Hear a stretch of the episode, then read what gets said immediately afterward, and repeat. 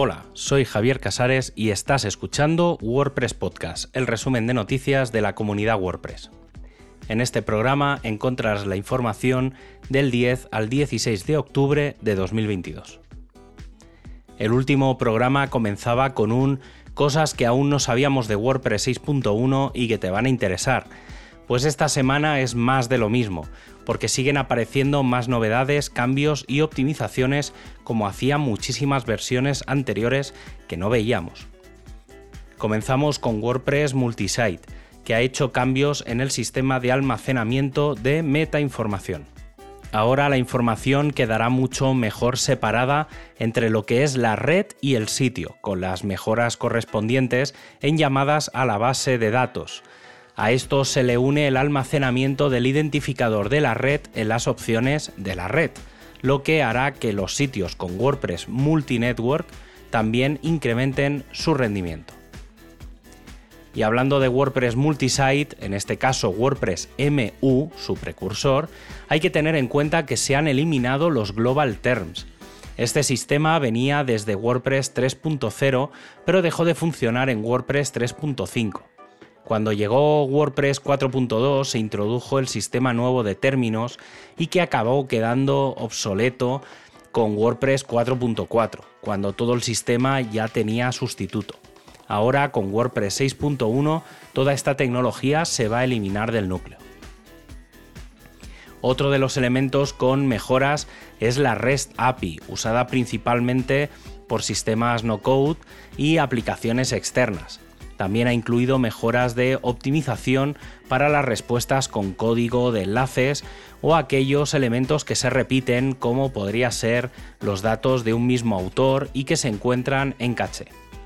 En cuanto a funcionalidades, vamos a poder buscar contenidos sin saber su ID, incluir o excluir contenidos de un listado o buscar aquellos contenidos que incluyan un bloque determinado. Para acabar, se puede activar el modo bonito del JSON para que en vez de devolverse minimizado y en una línea, venga con un formato legible para humanos. Y si hablamos de mejoras de rendimiento, las cachés se van a convertir en un elemento básico de cualquier instalación de WordPress.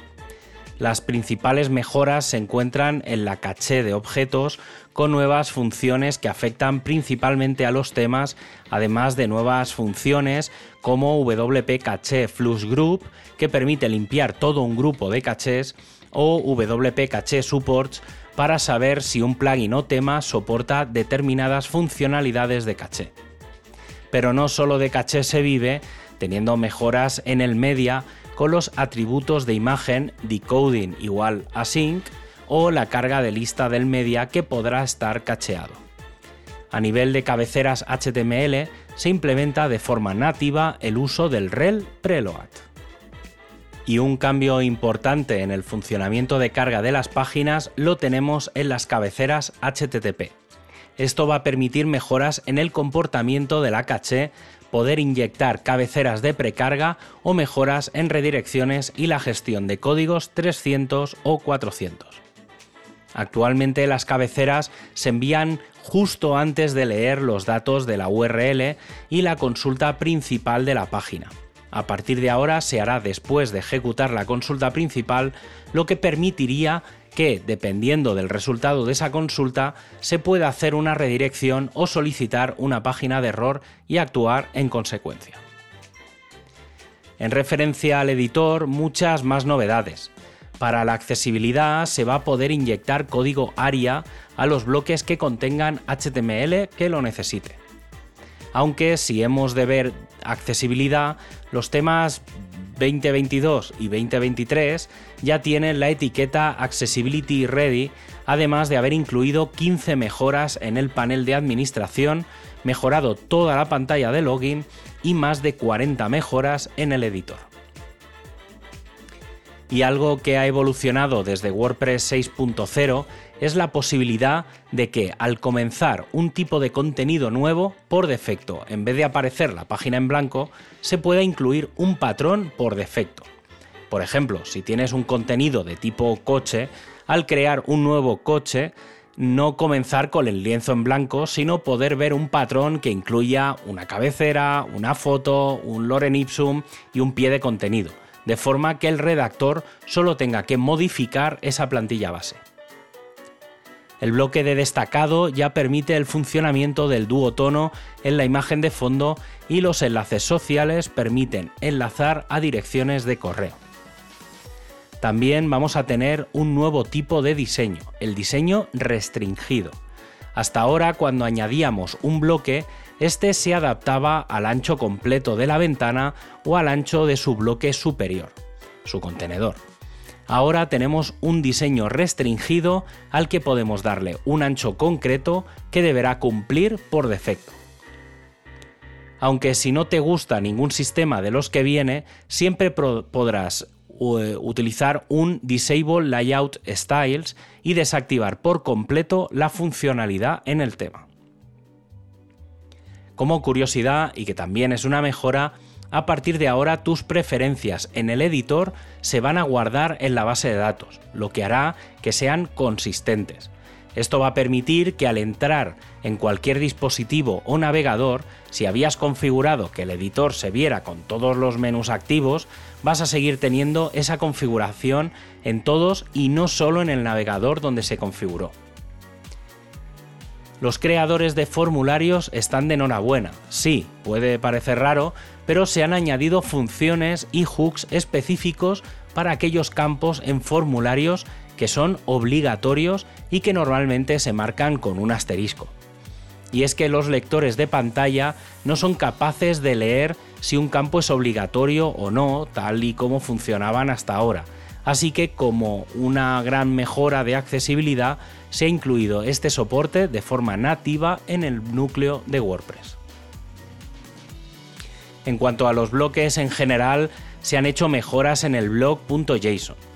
Los bloques se van a poder renderizar mediante PHP, indicando la ruta del fichero que ejecutará las acciones cuando se guarde.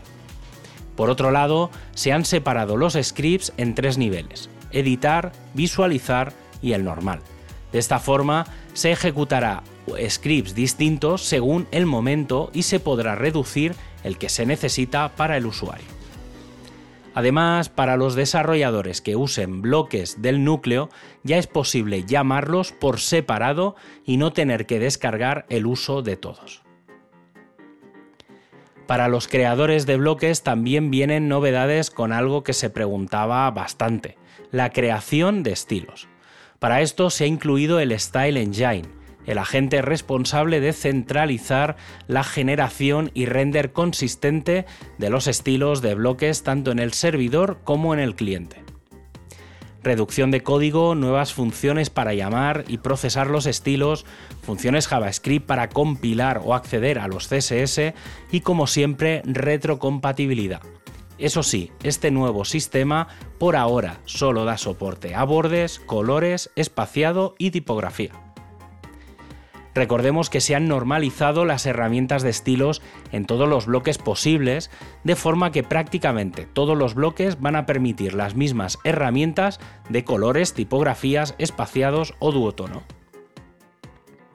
Pero la cosa no queda aquí, ya que también se incluye una estandarización de algunos contenidos del theme.json. En WordPress 6.1 se pueden dar estilos a botones, leyendas, citas y cabeceras. A esto hay que sumarle los estados interactivos como el Active, Focus o Hover, que también afectaría a los elementos que hay anidados en los bloques. Y si hablamos del theme.json, una novedad interesante para aquellos que se han preguntado cómo se podrían modificar desde el exterior mediante funciones, pues ya es posible gracias a varios hooks que permiten el acceso a los datos por defecto bloques, tema y usuario. Este sistema, por ejemplo, permitiría desde un plugin o un tema añadir una nueva paleta de colores creando una función o añadiendo el filtro correspondiente. También se han incorporado las referencias al theme.json. Por ejemplo, si quieres que el color de un botón sea el color por defecto, puedes referenciarlo al estilo existente. De esa forma, cuando se cambie un color en un sitio, automáticamente se cambiará en el resto. Y en un nivel bastante avanzado tenemos algunos cambios en componentes internos de WordPress, algunos de ellos ya con fecha de caducidad. El primero es el popover que prácticamente se ha reescrito. El sistema Custom Select Control que permite la selección de elementos y que por defecto usará el 100% del ancho de los elementos padre y que será ya el estándar en WordPress 6.4. Para acabar, algunos elementos con márgenes que quedan, quedarán obsoletos y se hacen referencia principalmente a los selectores. Para acabar la ronda de novedades tenemos los cambios del bloque Query Loop, que ya admite variaciones. Con esto podríamos crear una variación específica para un custom post type de libros en el que se muestren 10 ordenados por novedad descendiente con solo unas pocas líneas de código, ofreciendo al usuario una plantilla de resultados de contenido con un clic. A nivel general, algunos cambios que merecen mención las nuevas funciones Eastern Publicly Viewable para saber si una taxonomía se puede mostrar o la función DithFilter que permite que devuelve cuántas veces se aplican filtros. El cambio en la función section que permite pasarle las secciones antes, durante y después.